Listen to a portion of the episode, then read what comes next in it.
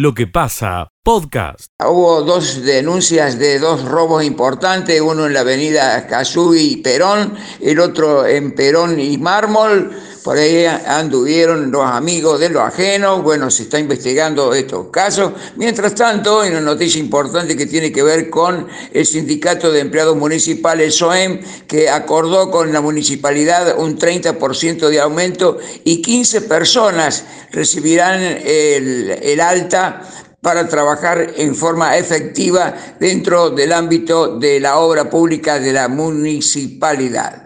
En pocos días, eh, quizás antes del fin de semana, se conozca la fecha de la inauguración del nuevo puente que ya prácticamente está terminado. Hasta luego, Miguel. Nos reencontramos con más noticias dentro de la mañana. Hasta luego. Escucha lo mejor de lo que pasa.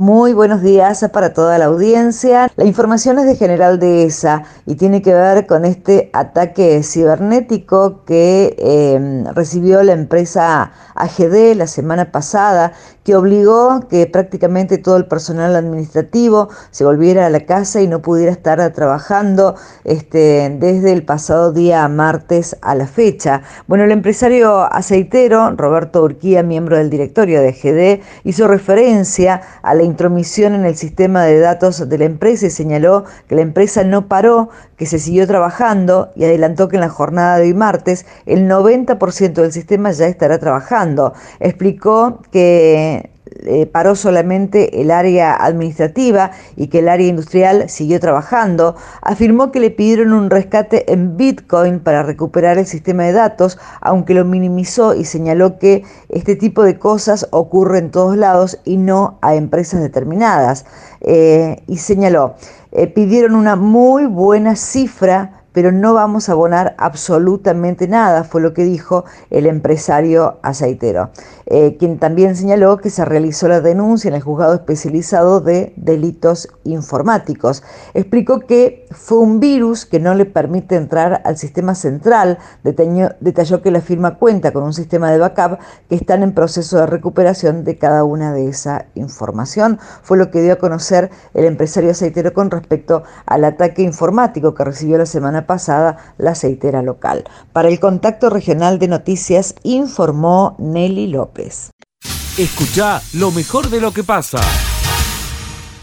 Hasta el pasado sábado eran casi 400 los controles de velocidad en distintos sectores de la ciudad de Río Tercero con la utilización de radares móviles. Hasta ahora se les está advirtiendo a quienes sobrepasan los 40 kilómetros permitidos en el sector urbano. No obstante, en este periodo denominado de adaptación, de concientización, a quienes sean encontrados nuevamente con exceso de velocidad, ya se les va a labrar un acta que va a implicar una multa. Así se informó desde tránsito municipal hasta el momento, por lo menos hasta anoche, no se habían detectado conductores reincidentes, pero hasta tanto se cumpla con este periodo de adaptación en donde se les advierte y se toman los datos que se vuelcan en una planilla y luego en un sistema, eh, a quienes reincidan con el exceso de velocidad, se les va a labrar un acta con una multa. Vamos a recordar que dicha multa puede ir desde los 32 mil a los 96 mil pesos. Eh, inclusive se aclaraba que se puede hasta retirar la licencia de conducir, nos informaban desde tránsito municipal, en el caso de que la falta sea grave, o sea que se circule a una velocidad excesiva en la ciudad, no solamente van a tener que abonar la multa, sino que se puede retirar eh, la licencia de conducir. Es todo, nos encontramos mañana o a lo largo de la jornada de surgir alguna alguna información de relevancia con el contacto regional de noticias. Desde Mestiza Rock y Tercer Río Noticias reportó Fabián Menichetti. Ustedes, gracias. Escucha lo mejor de lo que pasa. Hemos charlado hace algunos minutos desde el Palacio de Justicia con el abogado Adrián Brochero, es quien defiende a Guerrero Hernández Moisés Arán, de nacionalidad chilena, quien quiso pasar por Pablo Rivero, nombre falso, por el momento no aparece el automóvil. y el día viernes estuvo ante el fiscal doctor René Bocio y negó los hechos. La palabra del abogado Adrián Brochero decía esto en Radio Villa María. He negado los hechos ha obtenido declarar. La fiscalía, bueno, seguiré investigando y bueno, como te dije, está detenido y sigue detenido en la cárcel aquí de Villa María. ¿Va a volver a ser citado en tribunales? Puede, puede llegar a ser citado nuevamente si la fiscalía estima que, bueno, que tienen que declarar o no, pero bajo las circunstancias hemos decidido que no va a declarar. ¿Cuál es la, el carátula de la culpabilidad? Estafa. Se lo está acusando de estafa. Como todos sabemos, la estafa es el ardido engaño que lo hace caer en error al dueño del vehículo, digamos. ¿Cuánto es la pena más o menos? Eh, de un mes a tres años. Al mismo tiempo, esa era la palabra de Adrián Brochero, el abogado de este taxista falso. Eh, buscábamos la palabra del propietario del automóvil, ser víctima, que por el momento no aparece el vehículo, como decíamos recién, y hay una alta preocupación porque necesita su vehículo para trabajar. Daniel de María se expresaba de esta manera, Miguel. Que me preocupa, viste, que no lo tienen detenido ya hace bastante tiempo y, y el auto no aparece, no declara. La causa es muy tenue, la causa simplemente estafa, tiene unos antecedentes penales impresionantes, tiene causa en Formosa, tiene causas en Corrientes, Pico Truncado, y acá en Villa María y en Chile. Tiene la posibilidad de salir en libertad porque es una causa escarcelable, como vos sabrás, esto de, una simple estafa, y va a seguir estafando gente, va a seguir perjudicando a medio mundo, ¿viste? Es un delincuente de palabra mayor, ya, ¿viste? Tengo poca información yo de, la justicia, de todo esto, ¿me entiendes? Eh, he recopilado muchos datos, los cuales ya te los voy a ir transmitiéndote a vos, pasando para que los oyentes vayan sabiéndolo, ¿viste? Y si pueden darme una mano con esto para que aparezca el, el auto, que es mi fuente de trabajo. Bueno, la causa está caratulada como estafa, como decía recién el abogado Adrián eh, Brochero. La causa la maneja el fiscal doctor René Bocio desde el Palacio de Justicia. Todo el informe. Buena mañana para todos, Miguel. Escucha lo mejor de lo que pasa.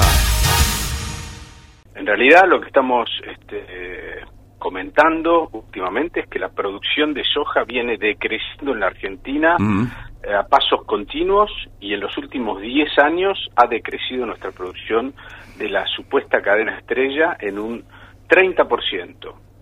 Eh, y pese a que el mundo necesita que produzcamos cada vez más, las señales de precio son buenas, la Argentina ha ido generando desincentivos principalmente a, través de una carga fiscal eh, eh, que está un 70% por encima del promedio del resto de la economía sobre esta cadena, lo cual ha ido quitando competitividad y por lo tanto incentivos para que aumente la producción, como es lógico en cualquier eh, cadena económica. Con lo cual hoy producimos mucho menos que hace 10 años y en vez de que esté creciendo la torta, y por lo tanto nuestra potencialidad como país de la mano de un sector tan dinámico como esto, bueno, estamos yendo en el camino inverso claramente a este, un flujo cada vez menor, exportaciones que si bien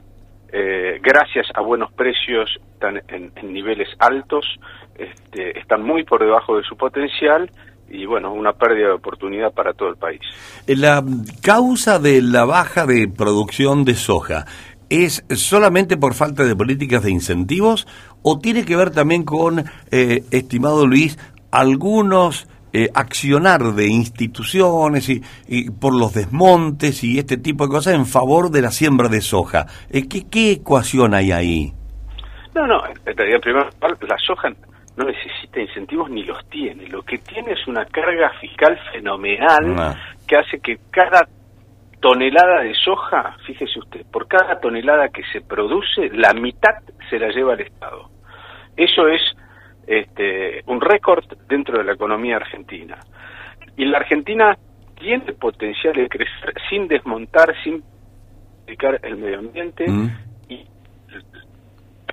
además necesita que crezca esta cadena porque es una cadena eh, de alto impacto, es nuestro principal sector exportador que va decreciendo, pero sigue siendo el principal. Mm. Y, y, y, está el potencial para, para, para aumentar. Tenemos una industria moderna, pocos saben que el 80% de la soja que exportamos la exportamos como producto industrial, es decir, la soja se industrializa localmente y nosotros, eh, bueno, la verdad es que estamos perdiendo una enorme oportunidad.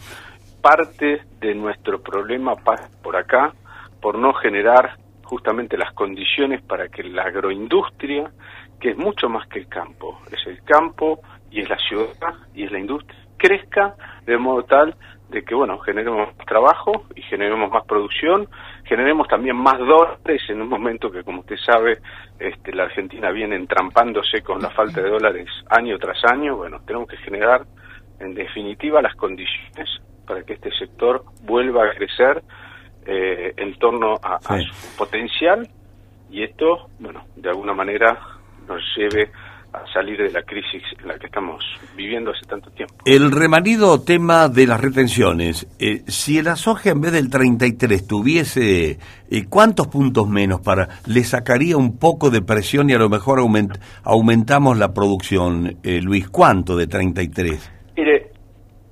Hay otros problemas quizá que son más importantes. El primero es el, tipo de cambio. En la Argentina hay un tipo de cambio artificial definido por un burócrata que no tiene nada que ver con la realidad. Ese es un problema. El segundo, como usted bien define, es esta excesiva carga fiscal. Eh, nosotros hicimos un trabajo con una fundación justamente cordobesa que se llama FADA, mm. en donde lo que mostramos es que una baja gradual de las retenciones, entendemos el momento difícil con lo cual aspirar a ir a cero para el otro, pero una baja gradual en las retenciones tendría un doble efecto. Por un lado, aumentaría la producción rápidamente y el segundo, aunque parezca increíble, el Estado recaudaría más. Porque si la torta es más grande, mm. un pedacito más chico de una torta más grande tiene mucho más volumen que un pedacito grande, que un pedazo grande de una torta muy chiquitita. Entonces, nosotros lo que demostramos en ese trabajo es que si el, el, el peso fiscal sobre la cadena fuera menor, la producción aumentaría mucho y por lo tanto el principal beneficiado sería el propio Estado recaudando más. Fíjese usted. ¿Y por qué cree usted que el gobierno no entiende un razonamiento tan simple? Porque yo creo que el gobierno, y no solo este, venimos de 50 años de políticas con sesgo antiexportador y que nos han llevado muy por debajo de nuestro potencial. Le voy a dar un número. Brasil en los últimos 30 años aumentó sus exportaciones agrícolas 60 veces y sus exportaciones de carne 60 veces. La Argentina en el mismo periodo aumentó cero veces las exportaciones de productos cárnicos y seis veces las exportaciones agrícolas. Es decir, no es que no crecimos, pero crecimos muy por debajo de nuestro potencial.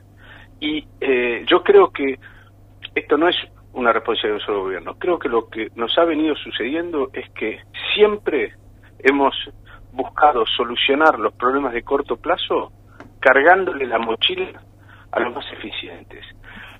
Al final terminamos matando a la gallina de los huevos de oro. Terminamos liquidando la competitividad del sector más eficiente que tenemos y eso nos condena a no poder crecer. Los países inteligentes hacen todo lo contrario. Potencian al que puede ganar la carrera, lo preparan y lo hacen correr rápido. Nosotros, como igual que el resto de los países, tenemos emergencias. Bueno, nosotros hemos buscado siempre la salida fácil, que es sacarle al más eficiente y lo liquidamos. Y nos liquidamos a nosotros mismos. Y fíjese, aparte, usted, una cosa que creo que es interesante. Eh, es lógico que los que más tienen paguen más. Ahora, cuando buscamos a los más ricos de la Argentina, no hay ningún productor agropecuario.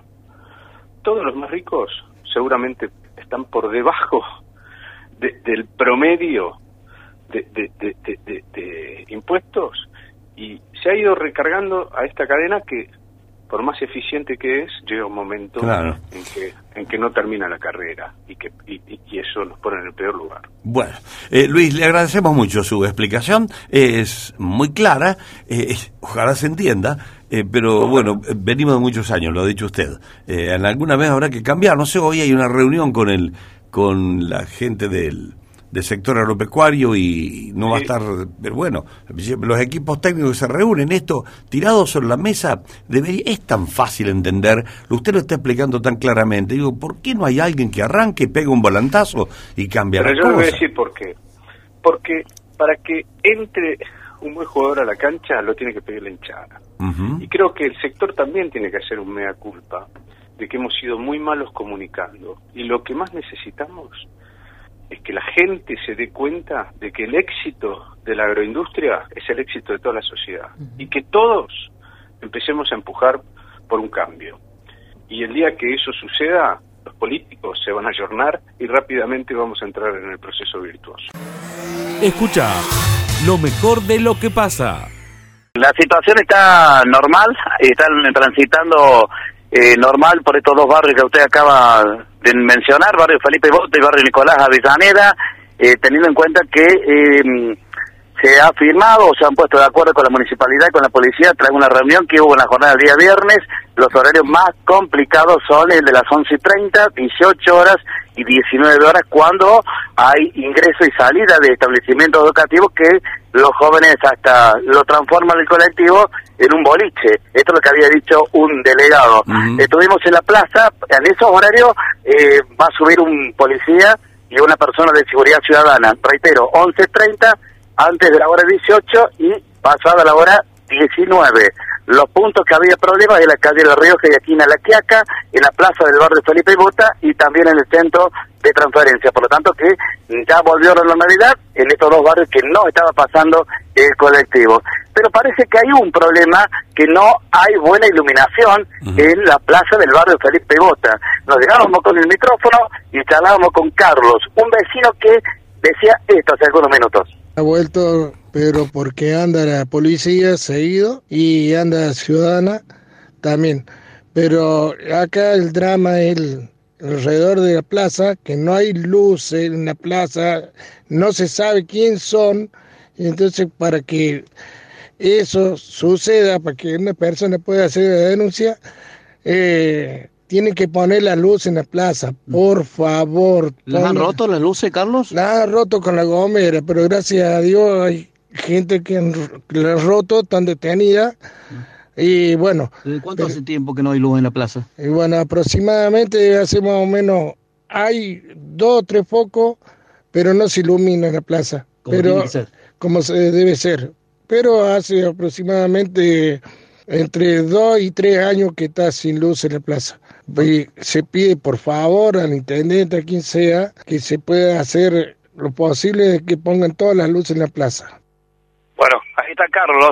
Nos sumamos con el micrófono de la radio Miguel. Reitero, el colectivo, los colectivos, las líneas están transitando con total normalidad en estos dos barrios, Felipe Bota y barrio Nicolás Avellaneda. Escucha lo mejor de lo que pasa. Lácteos Vidal, que se encuentra en Moctezuma, que pertenece al partido de Carlos Casares, en provincia de Buenos Aires. Eh, la situación es esta. Desde el año 2014, a diferencia no de la versión de la de la empresaria que recién vos relatabas lo que está diciendo el sector empresario, pero por suerte nosotros ya pasamos por varias instancias en delegaciones locales del Ministerio de Trabajo, de la provincia de Buenos Aires y también en este último conflicto en el Ministerio de Trabajo de la Nación, que han certificado que lo que se está reclamando acá es que los trabajadores se lo categorice de acuerdo a la, a la tarea que desarrollan dentro de la planta. Es muy sencillo de comprobar. Nosotros tenemos un convenio colectivo de trabajo donde hay un escalafón con categorías que de acuerdo a la tarea que vos desarrollás es la categoría que te debe pagar el sector empresario. Y también estamos reclamando, que es una metodología que están utilizando mayormente las empresas del sector PYME, es contratando a los empleados en una modalidad nueva que es fuera de convenio. Ajá. ¿Qué refiere esto? Que los contratan porque eh, no, no quieren pertenecer o pretenden que los trabajadores no pertenezcan a ningún gremio. Acá no es que están encuadrados en otro sindicato, llamémosle alimentación Ah, bien, o bien. guatre, Sí. eh, sino que están fuera de convenio. Obviamente, me parece que existe una confusión, como yo le digo, a ver, la ley marca que vos los tenés que encuadrar dentro del convenio colectivo de trabajo 2 88, que es el convenio de la industria láctea. Después, si los compañeros quieren estar afiliados o no, es una decisión voluntaria que toma el trabajador, siempre ha pasado de esa manera. Eh, tenemos varios trabajadores de la industria que no están afiliados y se los respeta, respeta su, su voluntad y después la enorme mayoría están eh, afiliados a nuestra organización. Pero acá no pasa por una cuestión de, de afiliación o de pertenencia a una organización sindical, sino que pasa la exigencia porque pague lo que marca la ley. Eh, nosotros sorprendidos con que se haya propagado, obviamente, primero mediáticamente y se haya extendido tantos días de conflicto. Déjame remarcar porque los grandes medios de comunicación están diciendo que hay un bloqueo. No existió, no va a existir ningún tipo de bloqueo a la planta. Nosotros estamos en una campe a 50 metros de la planta sin entorpecer eh, la circulación de la gente, de los vehículos. Eh, la huelga la están llevando adelante los trabajadores y obviamente cuentan con el respaldo de la parte dirigencial, de la seccional Trenquelauque, que depende del radio de acción con respecto a la empresa de donde está emplazada. Eh, y también me sorprende mucho, porque acá no pasa por un impedimento en base a lo que uno le está reclamando que se ajuste a la ley, eh, un impedimento en cuanto a lo económico que tenga la empresa. Ayer la, la empresaria salió a decir en, en los medios masivos de comunicación que están perdiendo aproximadamente 33 millones de pesos diarios por no poder elaborar. Lo que nosotros estamos reclamando significaría, se, significaría ¿no? una erogación de 500 mil pesos mensual, mensuales. Saca la cuenta que Sí. no le movería la aguja y no hay un impedimento para que pueda cumplir y que se ajuste como se ajusta la mayoría de las empresas lácteas de, de nuestro país. Bueno, a ver, Ever, para que nos quede un poquito más claro, eh, son seis, ¿cuántas personas son? ¿Seis? Son 20 categorías, 20 ca- eh, categorizaciones como corresponde, y el pedido de, de regulación, ¿no? De la. Eh, cómo los tiene asentados a seis trabajadores. Seis. Que Eh, se es- los encuadre en el convenio colectivo de trabajo de nuestra actividad. Pero eh, eh, los seis, eh, ¿qué voluntad tienen, Ever, de encuadrarse? Están, están en la huelga, están con nosotros, Ah, están en la sea- huelga y están exigiendo que se lo encuadre en el convenio colectivo de Ah, trabajo. bien, Hoy bien. ningún trabajador está, ningún trabajador está eh, prestando servicio en la planta, están de huelga los trabajadores. Ever, eh, respecto con esto que decís, ningún trabajador está prestando servicios. eh, Alejandra Bada Vázquez, que creo que es la empresaria a la que estás Sí. haciendo alusión, difundió un video en las últimas horas a través de sus redes sociales y ella denuncia hostigamiento por parte de- del gremio. Eh, dice que ustedes están eh, como que tienen de rehenes a los trabajadores y que ella es testigo de que muchos trabajadores quieren volver a reinsertarse laboralmente y que ustedes no los dejan. ¿Esto es así? No, claramente que no, que no es así, pero es fácil de, de comprobar, ¿no? Ayer eh, no, porque vino digo, la, denuncia de es la grave, Nación. la denuncia es grave, ella dice que ustedes Es están... grave y debería Claro. debería intervenir la justicia. Claro. Debería intervenir la justicia si tenemos de rehén a los trabajadores. Eh, mira, ayer vino la, pero bueno, obviamente sabemos quiénes son los medios que le dan eh, le dan los espacios, que son lo- los medios masivos de comunicación, TN, La Nación, y una exigencia que nosotros hacíamos de que que no nos crean a nosotros y que no les crean a ellos, que lo vengan a corroborar acá, que se hagan presente y hablen con los trabajadores y vengan a certificar concretamente que no hay bloqueo. Vino la gente de la Nación, estuvo hablando con los trabajadores, estuvo hablando con los dirigentes sindicales, nosotros los acompañamos, porque te, te repito, estamos a 50 metros de la planta, los acompañamos hasta la puerta de la empresa, entraron a hablar con los directivos de la empresa, se retiraron, cuando se retiraron hablaron nuevamente con nosotros, nos dijeron no, no es el panorama que nos habían planteado, ya nos vamos, vemos que no hay bloqueo, por suerte lo filmamos, los grabamos, y hoy vemos en la tapa del diario La Nación, bloqueo de un, de un, de sindicalistas mantiene en vilo a un pueblo. Y mira, vengan a hablar con la gente del pueblo, nosotros no solo estamos con los trabajadores, Moctezuma cuenta con 515 habitantes. Eh, no solo estamos con los trabajadores y sus familias, sino que estamos y nos han recibido de una manera espectacular la gente del pueblo, porque tiene un concepto de cómo se maneja la familia Bada Vázquez en, Moctezuma. Todos tienen alguna anécdota o alguna mala experiencia porque han trabajado, porque han prestado servicio dentro de la planta y te cuentan las situaciones que han tenido que atravesar.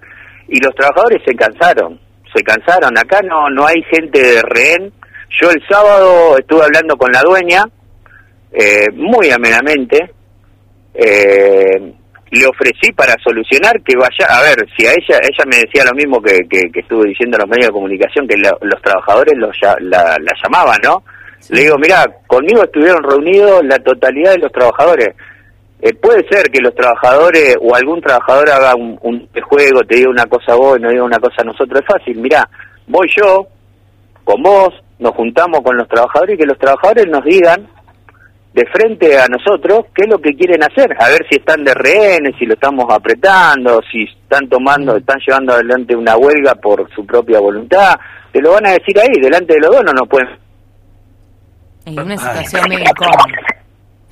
Sí, que se tenía que ir a Capital. Obviamente nosotros siempre tenemos la, predisposición, pero ellos tuvieron que acceder a juntarse con nosotros porque ya eh, esto tuvo una trascendencia nacional, hay funcionarios del gobierno nacional que estaban preocupados por la situación, obviamente escuchando la versión de ella, pero cuando escuchan nuestra versión, primero no se querían juntar y medio obligados se tuvieron que juntar con nosotros, pero no pidiendo a, a solucionar el conflicto, que es muy fácil de solucionar, ¿eh? Este, no es eh, que le crean a ellos a nosotros. Eh, Existe un convenio y listo. Ever, eh, mañana hay alguna, creo que están convocadas a una reunión, ¿no? ¿De partes? No, no, no, nos sorprende porque están difundiendo en los medios que, ah, hay una audiencia acá.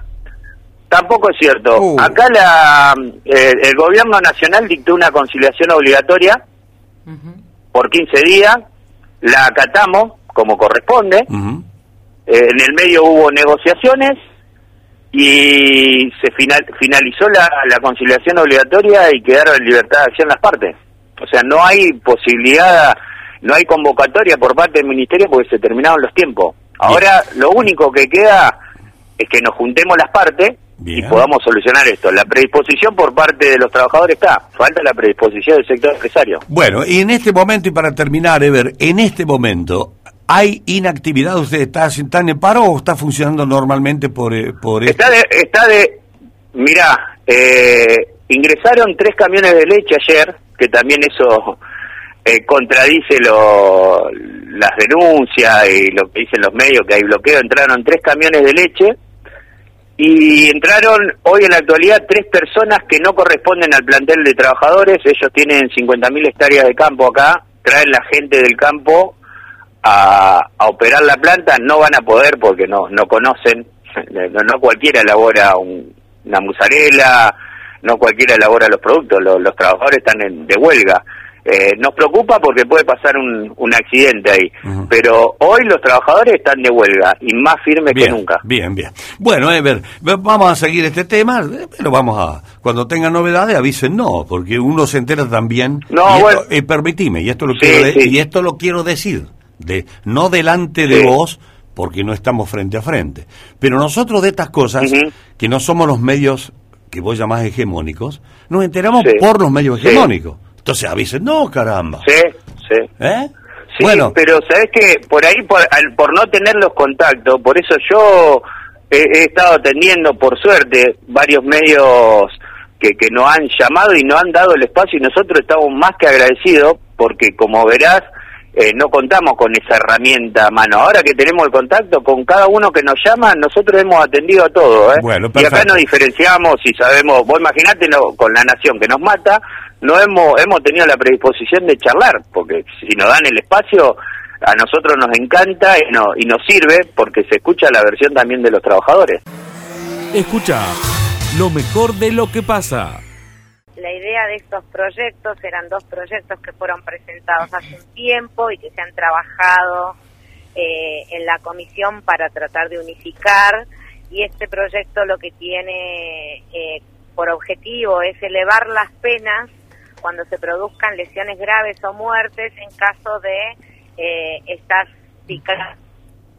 velocidad ilegal, considerando que que quien participa de, estos hechos tiene plena noción del riesgo que, en, que pone a terceros, que hay un desprecio manifiesto por la vida de otros. Estas, eh, estas carreras ilegales, estas picadas suelen darse obviamente en lugares no permitidos, en avenidas, en autopistas, y, y no es, eh, no, no, no puede ser penado del mismo modo que un siniestro vial, que un, eh, que un accidente de tránsito, porque eh, porque preparan los autos, porque se convocan en determinado lugar, porque hay una preparación previa que, que les representa ellos el riesgo. Eh, estimada diputada, ¿cuál es la idea de penalizar? ¿Con cómo? ¿De qué manera penalizarlo? hoy el artículo 193 bis lo que hace es darle al juez la posibilidad de penar entre seis meses y tres años, es decir, son todas penas escarcelables. Nosotros lo que estamos diciendo que frente a la representación del riesgo que, que implica, esa persona puede ser eh, imputada por un homicidio con dolo eventual, lo que lleva las penas de 8 a 25 años. Eh, María Luján, y para las para las personas que promocionen o difundan eh, esas carreras, ¿también? Eh, también, para los que organicen, sabemos que muchas veces, si bien se dan en autopistas o en, o en avenidas, son son organizadas, son promocionadas. Sí, muchas veces se, se pagan apuestas. Bueno, la idea es que los que participen, los que promuevan, eh, los que organicen estas eh, pruebas de velocidad ilegal también sean pasibles de, de, pena, porque porque ponen en riesgo la vida de otros, porque hay lugares específicos para ir a hacer estas pruebas de velocidad. Y lo que hemos visto y lo que nos dicen las víctimas, por eso precisamente hoy en la en la reunión de la comisión vamos a escuchar a la mamá de Kevin Sedano, eh, Vivian Perrone y también a la mamá de Tayel Contreras que falleció en el 2020 producto de una picada acá en el conurbano bonaerense. Lo que escuchamos de las víctimas es que eh, pareciera que en nuestro país matar eh, con un acto es gratuito, nadie cumple pena de prisión. Y, y, queremos darle a la justicia la herramienta para que el juez evalúe obviamente todas las circunstancias pero cuando se dan estos hechos donde se premeditó, se preparó, se preparó el auto, se preparó el lugar, eh, tenga la posibilidad de imputar eh, por un homicidio con dolo eventual y darle penas privativas de la libertad, además de inhabilitar lo que propone este proyecto, es que la inhabilitación para conducir sea por el triple de los años impuestos en la condena. Ah, perfecto. Bien. Bueno, bueno, son detalles. Me parece que con este, estos argumentos que está exponiendo la señora diputada, eh, queda clarísimo cuál es la intención, primero, ¿no? La penalización, y después para, para llevarlo a la práctica, mamita, que te quiten el carnet por el triple de lo. y además que hay preso. Eh, es tremendo. Dios quiera que esto se apruebe. No sé que usted cómo lo ve ahí en el Parlamento, que es, Nosotros esperamos, esperamos que se trabajó mucho sobre estos proyectos, esperamos conseguir los consensos para que se avance. Es real que hay cierta resistencia de quienes eh, en líneas generales no están a favor de endurecer penas, mm. pero por eso la importancia de hoy de escuchar la voz de las víctimas para que estos diputados también puedan tomar conciencia de cuán necesario es que la justicia eh, se acerque más al sentido común que espera la ciudadanía y que las penas sean durísimas cuando se provocan lesiones graves o directamente la muerte, ¿no? ¿Quienes están a favor de no endurecer penas proponen algo diferente? No, no proponen, digamos, la idea es seguir con esta ley que hoy tenemos y mantener, no solo en este caso, sino en, en general, eh, no creen en, en, el sistema penal, digamos, en, en que la pena sirva para que aquel que comete un delito mm. revierta su actitud o pero bueno, es una posición ideológica que esperamos contrarrestar frente a la necesidad que tenemos primero de darle una respuesta a la ciudadanía que espera que cuando alguien utiliza un auto como un arma mortal sea castigado con todo el peso de la ley. Escucha lo mejor de lo que pasa llegado a la jornada de ayer, por lo tanto que están usando las instalaciones del Salón Municipal de Deportes y la instalación es lógicamente para parar de la Universidad Nacional. Eh, la presencia del intendente municipal Martín Gil, la presencia del rector Luis Negretti y quienes son el parte cuerpo, el cuerpo eh, técnico de este seleccionado nacional del básquet silencioso 3x3. En rumbo al Mundial de Israel que se va a estar jugando en el mes de septiembre. Hace algunos minutos buscábamos la palabra de su entrenador, Ariel Britos, charlaba con Radio Villa María y se expresaba de esta manera. En la concentración previo eh, al torneo de las Américas de México y del Mundial de Israel de la modalidad 3x3 de básquet para sordos. Bien, de manera aquí, Villa María. Sí, eh, empezamos las gestiones con Sebastián, que trabajaron de manera conjunta con el municipio, con, acá con la rectoría de la universidad nos avisaron que teníamos este lugar y cuando nos dieron esta posibilidad ni dudamos.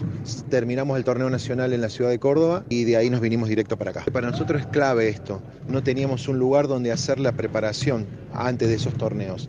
Y es la primera vez que Argentina participa en la modalidad de sordos de lo que es el básquet 3x3. La primera vez que nos tocó hacerlo, eh, fuimos, eh, clasificamos para, como les decía, el torneo de las Américas en México, que se va a estar jugando en el DF y en Querétaro y después viajamos directamente a Israel a jugar en Tel Aviv el mundial de la modalidad esta del 3x3 para sordos. Contale dónde son los jugadores. Tengo jugadores en este momento en la preselección de la provincia de Salta, de la provincia de Santa Fe, provincia de Buenos Aires y provincia de Córdoba. Hay hermanos que son de la ciudad de Orán en provincia de Salta. El cuerpo técnico es netamente cordobés. Vamos a estar hasta el día 18, hasta el mediodía. El equipo va a estar entrenando acá. De acá viaja cada cual a su provincia y el día 28 de agosto nos juntamos directamente en el Cenar en Buenos Aires y de ahí a México. Bien, ahí está, la palabra de Ariel Britos, entrenador del seleccionado nacional de básquet silencioso 3x3, entrenan aquí en la ciudad de Villa María. Escucha lo mejor de lo que pasa. Personalmente creo que es por un tema de discriminación. Ajá. Porque yo tengo mi DNI en el cual dice sexo femenino y los requisitos que piden para ser eh, padrinos de un bebé cuando lo van a bautizar es que uno de los padrinos haya pasado la confirmación. Sí. Y mi sobrino, Cristian Rojas, quien fue el padrino, él pasó la confirmación en la iglesia de Pozo del Molle. O sea que ahí ya estaban, digamos, cubiertos los requisitos que ellos pedían. Andrea, y al momento de, de, llegar al lugar o de anoticiarte de esto, ¿qué, qué, qué argumentos se, se les dio a la familia? No, o sea, todo fue telefónicamente antes del día sábado que se hizo el bautismo. Yo en una primera instancia, cuando la colaboradora del sacerdote, la señora Viviana Murina, me mandó un audio en el cual decía que eh, ella viendo los registros en, los cuales figuras que yo hace 38 años que pasé la confirmación con mi nombre anterior, ella no podía poner en el acta de bautismo mi nombre eh, actual, que tenía que poner el otro nombre o que buscásemos otra madrina. Así puntualmente fue el audio. Ay, mira, y, son prácticas... sí yo me comunico con el intendente de la localidad de Pozo del Molle, que es el doctor Jorge Roland, y eh, bueno, le explico la situación y él me pasa el número del sacerdote, que es Gustavo Casas, y yo hablo personalmente con él y me dijo que no había ningún problema eh, en un principio de que yo fuese la madrina este, si el padrino ya había pasado la confirmación. Pero nuevamente la colaboradora este, insistió en que tenía que poner el nombre mío anterior o que buscásemos otra madrina. Yo hago una publicación en, en mi Facebook personal este, contando simplemente lo que me había pasado eh, con esta señora. Bueno, claro, pero aparte, eh, ¿qué, ¿qué, poder real tiene ella para tomar esa decisión cuando el sacerdote, en este caso Gustavo, si mal no recuerdo, dijiste que no tenía ningún inconveniente? Entonces, ¿qué poder tiene ella para, para decidir? ¿Y hasta qué punto puede hacerlo? Y bueno, a tal punto que al día siguiente el sacerdote le comunica al papá del bebé, o sea, mi sobrino, que quien ya es mi ahijado también, eh, que no podía ser la madrina porque del arzobispado de Villa María le iban a tirar las orejas. Ajá. Claro. Y bueno, yo intento hablar nuevamente con el sacerdote y ya no me atendió más. Claro. Yo Y no- hablo personalmente al arzobispado de Villa María. Al obispado, obispado, al obispado, eh, esa era la pregunta. ¿Y, y pudiste hablar con el obispado? No. Este, hablé con la secretaria Mm. y yo le, le comenté que tenía eh, unas amigas gay que el sábado anterior habían bautizado a un niño en una de las iglesias que pertenecen al obispado de Villa María, este, en el cual en la partida de nacimiento dice que tiene dos mamás, mamás. y en el certificado de bautismo dice que tiene dos mamás. Ella me explica, dice que, que según ella no habría ningún problema, pero que, que no me podía tener, atender el, el arzobispo. Bueno, pero en este caso el problema lo hubo porque vos no pudiste no pudiste materializar, ¿no? El madrinazgo. No. Este, el día sábado, bueno, mi sobrino es como que se había enojado, como que no lo quería bautizar, pero ya tenía todo preparado. Él también es enfermero y trabaja acá en el Hospital Córdoba. Y bueno, la mitad de nuestra familia está allá eh, y la otra mitad está acá, ah, pero teníamos todo organizado Claro. para hacer eh, el bautizo allá y hacer, eh, digamos, eh, la reunión social también allá en Pozo del Molle. Y yo le decía a mi sobrino, no, no, no te enojes, Mm, vos ya pediste franco, eh, deja, eh, deja que pongan, si a ellos los hace felices, que tenga un solo padrino, porque él les dijo que otra madrina no iba a buscar. Le digo, bautízalo eh, solamente con Cristian, que es un hermano de él, otro sobrino mío, que sea el padrino. Le digo, total sentimental y espiritualmente, y con mi corazón voy a ser siempre yo la madrina. En eso no va a cambiar en nada. Bueno, pero es raro el mensaje que da la iglesia, ¿no? Porque la iglesia siempre habla de inclusión, de, bueno, que nos Sí, acerquemos. es palabrerío. Claro, de que somos todos hermanos, bueno, y al momento de incluir, eh, bueno, Es lo que yo le dije. Para Dios somos todos iguales Ujú. y el amor no tiene género. tal cual, tal cual, tal Bueno. cual. Tal es así que el sábado, en el día del bautizo, en, en el primer asiento se sentaron los papás con el bebé y mi sobrino, que fue el padrino, y bueno, todo el resto de la familia nos sentamos atrás. Obviamente la señora esta Viviana Murina no se presentó, la, la, la, la causante de los audios. Sí. Había otra colaboradora con su hija que muy amablemente me saludó. Yo la verdad que no, no recuerdo conocerla, pero lo que pasa es que yo voy cada 15 días a Pozo del Molle, pero ella se ve que me ubica muy bien, me saludó muy bien, y como yo bailo todos los años para los carnavales allá, y, y hace muy poquito le di un curso sobre quemaduras a los bomberos y al personal de salud de, de allá de Pozo del Molle, ella me dice, hola Andy, qué linda que estabas para los carnavales, no te vi más. Dice, vos sentate acá adelante, dice, con los papás y con el padrino. Bueno, le dije yo. Así que me senté adelante, eh, se ofició todo el acto religioso, se hizo el bautismo, yo cumplí la función de madrina Ah, en la iglesia como si lo fuese, pero en el certificado figura que tiene un padrino. Bueno, qué cosa rara, un ni de la iglesia entonces. Un ni fue. Porque... Bueno, eh, y, y lo van a dejar así, ¿no? No hay un pronunciamiento oficial del obispado, por ejemplo, diciendo eh, nuestra posición es esta, porque finalmente eh, en lo jurídico, en lo legal o ante la iglesia no sería la madrina, digamos así, este, eh, Andrea. Mm, No creo porque eso ya está. Es todo un ni, ya ¿viste? está Una el cosa certificado, es ya está hecho. A mí, este, eh, en un momento eh, que hablé con el sacerdote, eh, me dijo que yo tenía que dirigirme a Villa María, Sí, claro, que era allá donde tenía que solucionar ese inconveniente. Claro, acá en el obispado. Yo me asesoro Sí, sí. con un sacerdote que es conocido mío hace muchos años, que es quien le da la unción de los enfermos a los pacientes críticos de acá del hospital y somos nosotras las enfermeras cuando ante esta situación lo llamamos. Aparte tenemos una capilla acá en el hospital y todos los jueves viene a dar misa. Yo estaba tan eh, en, en una incertidumbre, eh, tan enojada con esta situación porque la verdad que nunca me sentí discriminada ni en mi lugar de mi trabajo, mucho menos con mi familia ni con la gente en general de mi pueblo, que es la primera vez que me tocó vivir la discriminación de cerca.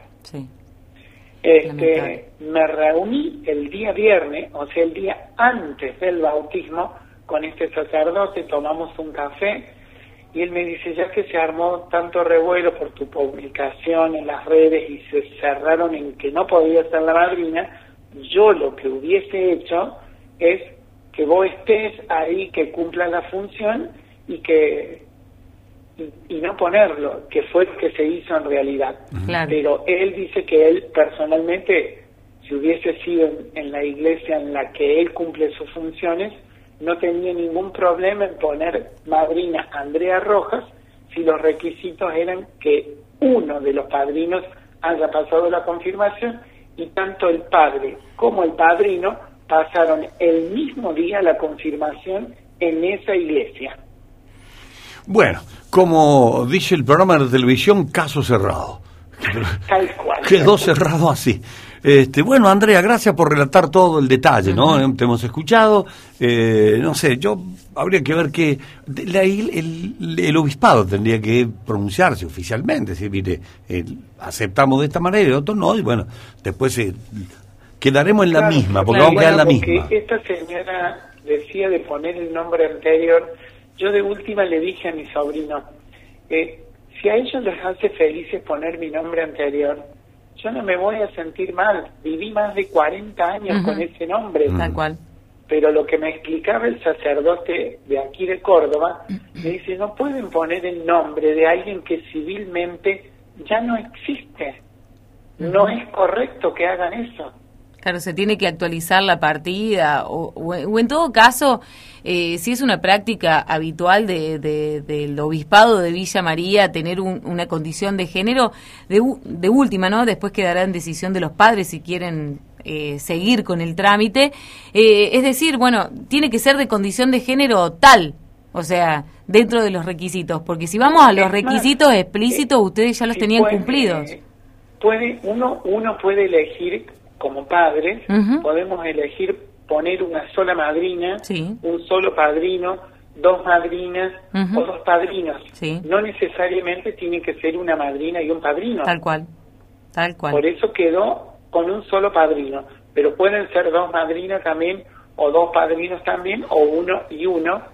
Sí, sí, acá Pero bueno, ellos eh, se cerraron en que no me aceptaban como madrina. Ante Dios el niño está bautizado ante Dios está bautizado. Y espiritual, sentimentalmente y en mi corazón, la madrina siempre voy a ser yo, por más que les pese a eso. Escucha lo mejor de lo que pasa.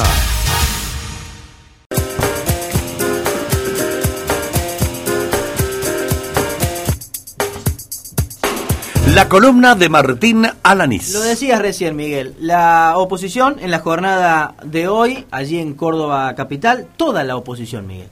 Lo que no logró ningún proyecto, ninguna situación, ninguna unificación ah. en torno a ideas o programa político, lo logró esto, ¿no?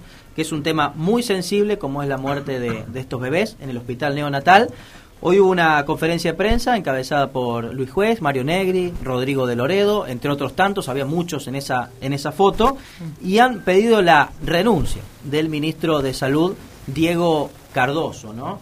En, la semana pasada, aquí en la radio, hablamos con una funcionaria del Ministerio de Salud de la provincia y nos reconoció que ellos ya sabían desde el mes de marzo de esta situación. También nosotros hicimos una nota, la producción nos puso, no me acuerdo quién era, ah, Rossi.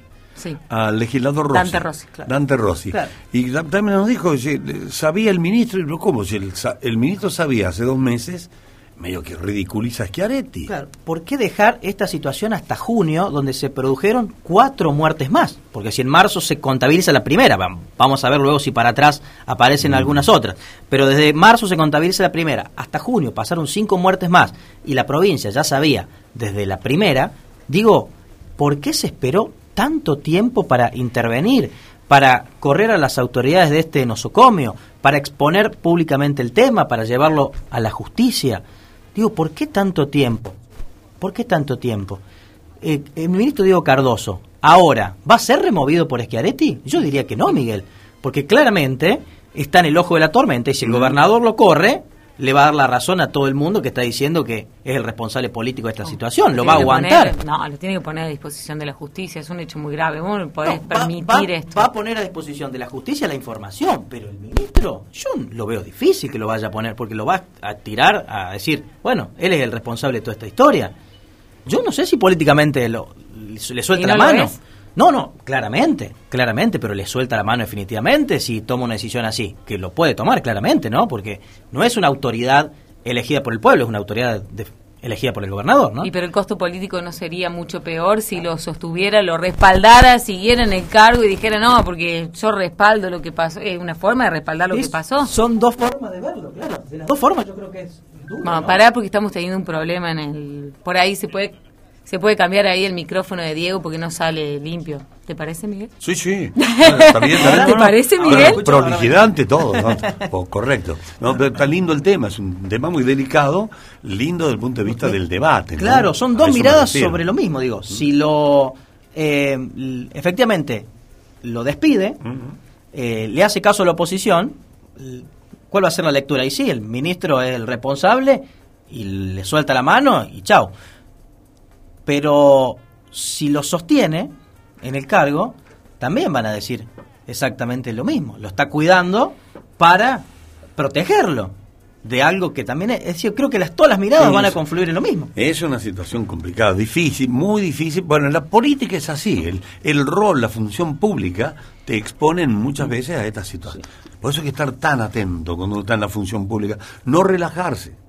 Hay un relax que a veces la sociedad permite el relax. ¿eh? Sí, hay muchos funcionarios también que se toman atribuciones que no las tienen. Por eso yo digo que el costo político para mí es mucho menor en el caso de que Schiaretti le exija la renuncia, porque me parece como que Schiaretti se termina desligando y en el costo político la sociedad va a terminar mirando que el responsable es Cardoso y no Schiaretti. Mm. En contrapartida, si lo sostiene, yo creo que las miradas directamente van a apuntar a Schiaretti. ¿Por qué lo sostenés? Sí, sí, o sea, no. ¿qué estás tapando? Está, está bien, está bien, el análisis está bien. Hay que ver qué relación tiene Claro. es política, política. Pero ¿no? puede, se puede Schiaretti despegar. con Cardoso. Claro, se puede despegar definitivamente Schiaretti de esta situación, Bueno. porque digo, si la provincia lo sabía Y se expone desde ante- marzo, ante la Al- oposición se apenas salió la publicación y, y creo que lo comentó Miguel porque salieron Mm. varios tweets de periodistas que el gobernador Schiaretti cuando le preguntaron él dijo que no estaba al tanto de la situación, Mm. Bueno, que si no no, es- estaba al tanto No. de, de la investigación que estaba llevando a cabo el Ministerio de Salud. Bueno, está claro que el Ministerio de Salud lo sabe desde marzo. Si no se lo informó al gobernador hasta Bueno. el mes de junio,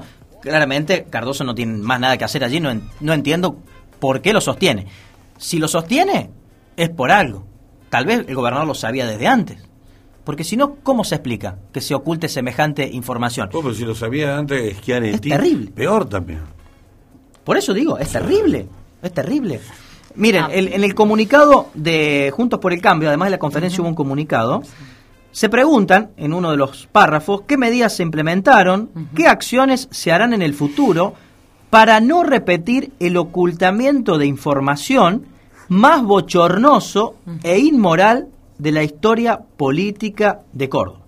Creo que con esta frase podemos magnificar y entender la gravedad de lo que estamos hablando. ¿no?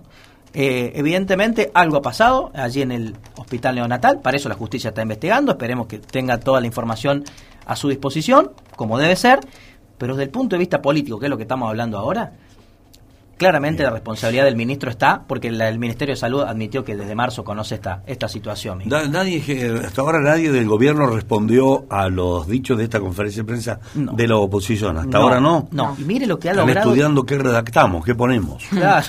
Y Mire lo que ha logrado este hecho, la gravedad que todos los actores que hoy se mostraban distintos, diferentes, peleados o viendo qué iba a pasar el año próximo en Juntos por el Cambio, hoy estuvieron todos juntos. Y de hecho este comunicado lo firman los siete partidos que integran Juntos por el Cambio. Bueno, eh, Martín, ¿qué novedad hay por la villa? Bueno, vamos a venir por la villa un ratito. Eh, hay un nuevo localcito político que se está hablando. y- ¿Cómo localcito? Un Que se está hablando y se va a abrir dentro de poco. ¿Vos decís por el tamaño del No, local? es un localazo. Ah, Entonces, ¿por qué Ah, localcito? bueno, A ver, ¿de quién es? Con cariño. Está en barrio Almirante Brown. Este nuevo local Viene de filas gremiales. de las filas gremiales, ya está todo ploteado. Se inaugura el 25 de agosto. Evidentemente le va a significar a la pata sindical tener un lugar de debate muy importante, distinto al de la CGT, pero que busca una proyección más allá, en el 2023. Y tiene una referencia, este nuevo local, en una, en una figura. ¿Y qué pata del epa, peronismo es?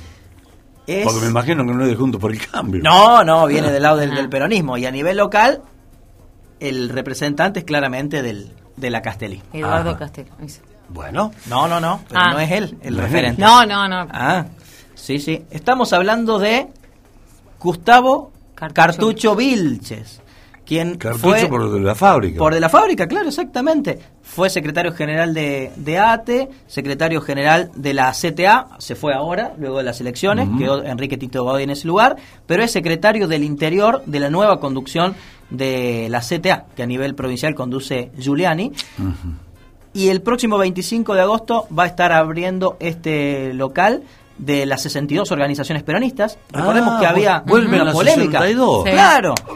¿Te acuerdas que en su momento hubo mucha polémica porque Vilche, estando en la CTA, eh, se eh, erige ¿no? como el titular de la 62. Muchos gremios de la CTA estaban enojados porque decían no tiene nada que ver la CTA con la 62 que siempre estuvieron ligados a la CGT. Aunque bueno, esa discusión pasó y, y quedó Cartucho Vilche como el referente de la 62 que tiene a gremios de la CGT, gremios de la CTA y movimientos sociales. Cuando pregunté a algunos allegados a, a Vilches cuál es un poco la idea, discutir, eh, eh, plantear justamente cuál es el escenario para el sindicalismo, para la política, cuál es el rol del sindicalismo en el año 2023 y se verá el lugar que ocupan estos dirigentes que están en este nucleamiento de acuerdo a los acuerdos o desacuerdos que hayan en el PJ también. Bueno, tendremos un nuevo comité entonces. Hay un, sí, para decirlo de alguna manera, Es un sindical. comité político. Político y sindical. Pero exactamente. sindical. Político y sindical, los que pasen por allí, en barrio Almirante Brown, ya van a notar todo ploteado, están armando adentro y en unos días más se inaugura este Eh, nuevo local. Te repetí la dirección. Almirante Bravo acá, En barrio Almirante pasando Brown el antes del Parque Perry Domínguez, pasando Belsarfield, son dos cuadritas. Eh, Teniente Ibáñez. Lisandro de la Torre. Si yo dije Rawson, no, me parece que no es Rawson. No, No, Rawson es la que- es la, mm, de la, del La del, Club, Boulevard. Ri- la del Club River. La del Club River, la del parque. Sí. No, eh, dije Teniente Ibáñez. Digo yo, teniente del No Ibáñez, no. No dijiste, dijiste Almirante Brown. Ah, barrio Almirante Brown. Yo, bueno. dije, yo dije Teniente Ibáñez porque dijiste dos cuadras. de- de- yo tomé como referencia Sí. Boulevard Vélez Arfield. Si nos adentramos al barrio dos cuadras, estamos en Teniente Ibáñez. Listo, entonces Teniente Ibáñez y eh, Lisandro de la Torre. Ah, la esquina ¿Por qué no esa. le preguntan a Vilche que es más fácil? Bueno, pero yo, porque no. Estoy tratando de. Porque ahí Lisandro Torre y tenés... Ahí está, está ocupada. Bueno, barrio Almirante Bueno, sí, es barrio Almirante Brown, a, do- a dos cuadras. Bueno, El- el- Pero ese es- barrio me pierde las calles. Es esquina. En una esquina, exactamente. En una esquina, allí pasen y- Bueno, y, lo van a ver. Esa esquina tiene, tiene cuatro corners. Tres. Claro. Tiene tres. ¿Cuál es? Porque tiene la plazoleta del centro vecinal. La, de la- bien. Ya, yendo no, a- es a la vuelta. Ah, entonces no Es la vuelta. Entonces es no es- la vuelta. no es. No Lisandro. Ya lo vamos a buscar. Es José Ingeniero entonces. O Chile. José Ingeniero. Bien. José Ingeniero. Yo me Ahora. confundo José Ingeniero y General Paz. Ahora es José, es José sí. Ingeniero, exactamente. Ah, Bueno, José Ingeniero a dos cuadras del Boulevard. Allí está en la esquina, exactamente. listo. Así que vamos a ver un poco el, el futuro de Vilche y también de estas 62 organizaciones peronistas Hasta el Google que tenemos. plantan banderas aquí en Villamar. Lo que pasa, podcast.